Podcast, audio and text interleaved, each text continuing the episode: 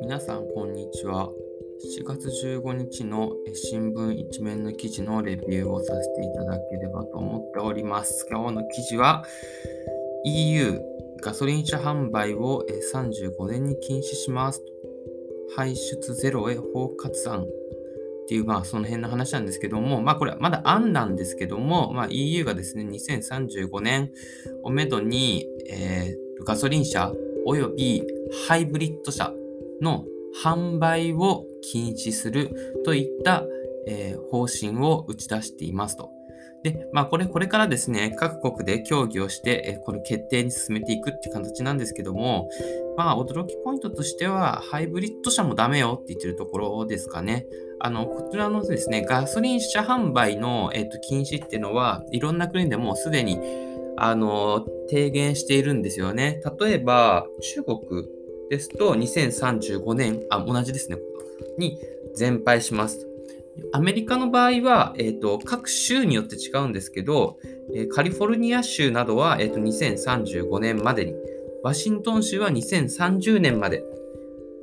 に、えー、までに、えー、ガソリン車の、えー、ガソリンを使う、えー、車の販売の禁止をしていると、をしますと宣言していますと。まあ、他にもいろんな国がやってるんですけどもね、まあ、そんなところですね。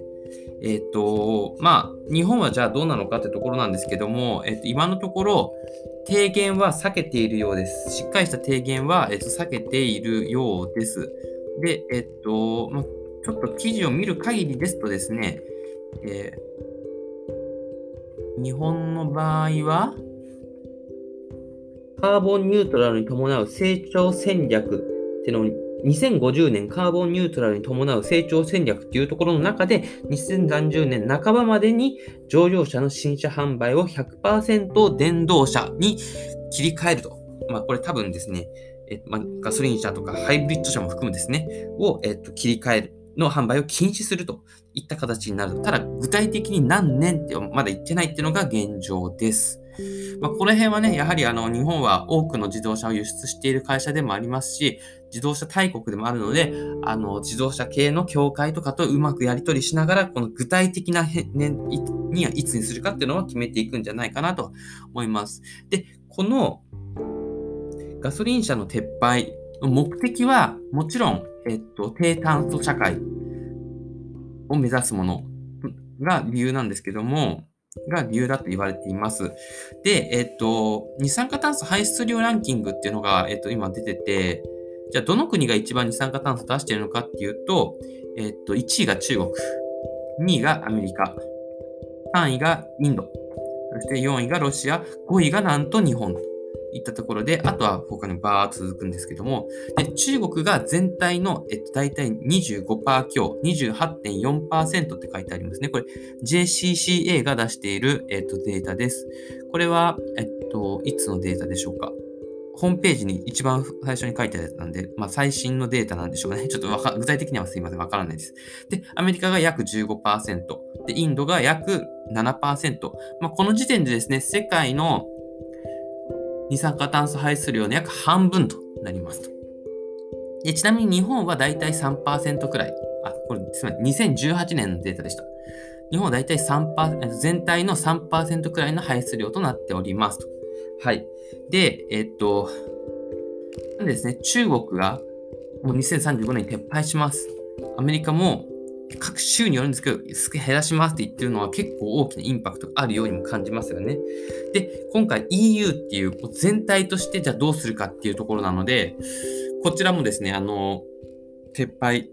ガソリン車の撤廃を本当にするとなったら、この二酸化炭素排出量には大きなインパクトを与えるんじゃないかと思われます。が、がなんですよ。じゃあ具体的に CO2 排出量の大体何パーセントが自動車によるものなのかっていうところをですね、ちょっとチェックしてみました。えチェックしたデータのソースは、えっ、と、温室効果ガスインベントリーのもとに、これがですね、14。少々お待ちください。経済産業省ですね。経済産業省が出している情報。温室効果ガス排出の現状などといったといったですね、えー、と資料があるんですけど、それをチェックしてみました。でそれによるとですね、えー、自動車による、いいわゆる自動自家用車による CO2 の排出量って、実は日本の場合ですよ。全体のだいたい9%しかないんですよ。これ意外ですよね。じゃ何が一番多いかっていうと、あの、電気を作る工程が一番多いみたいです。ちょっと具体的な数字っていうのは出てるんです。ちょっとあの、計算がややこしくて出してないんですけど、出せない、今は出せないんですけども、はい。それが一番大きいです。で、その次が鉄鋼等の、えっ、ー、と、鉄鋼の加工とか、まあそういうところでの CO2 の排出が多いといったところで、実は、このガソリン車の自家用車による CO2 排出量って全体から見ると、全体としてはですね、自動車っていうあのレベルで見ると20%くらいみたいです。これすみません。数字はあの大体なんで、あの正確なものではないです。で、チェックするの大体です。なんで、まあ、そういう意味ではですね、あの、今回こうやって自動車に関してフォーカスしてるんですけども、本当に CO2 撤廃するんだったら、そこだけじゃないよってところをですね、注意しなきゃいけないと。はい。で、えあの実際、中国でもあのこのようにですね、自動車を電気自動車化しようっていう動きもあるんですけども、この電気を作る工程、つまり電、えー、なんです発電所ですね。発電所についてもイノベーションを起こそうと中国ではしています。中国って基本的に、えっ、と、エネルギーソースと言われるですね、えー、電気の元となるものは石炭なんですよね。石炭が多いんですよね。だから石炭ってすごい CO2、二酸化炭素を排出するんですよ。なんでこれからは新エネルギーに切り替えようっていう動きが、えっ、と、すごく今、えっ、と、出てますまあ、ちょっと具体的にどれくらい動いてるかっていうのは今回あのチェックができてないんですけども、多くの記事や、えっと、習近平国家主席ですかね、の方々が、えっと、なんかいろいろなアクションを今起こしてますと。っていったところで、中国も本気で、あの、エネルギー転換っていうのを切り替えようとしているということで、あの、すごい、あの、ポジティブな、あの、情報をですね、今回収集していく中で、えっと、得ることができましたと。で日本もですね、もちろん新エネルギー、新エネルギーってすごい言ってると思うんですけども、まあ、この動きっていうのは素晴らしい、うん、あるべき姿なんじゃないかなとも感じておりますと。いったところですかね。まあでも我々、あの、民間人、一般人が、えっと、じゃあこの CO2 排出量削減するために何すればいいかって言ったら、やっぱり、えっと、身近なところで言うと、やっぱ自動車の利用っていうところをですね、あの、変えていくとか、まあ、生活面で変えていくとか、まあ、そういう全体から見たら小さいものかもしれないんですけども、そういうところの積み重ねによって最終的には、あの、ゼロエミッション、あの CO2 排出実質ゼロっていうものをですね、あの狙っていけるんじゃないかなという、まあ、そんなところです。はい。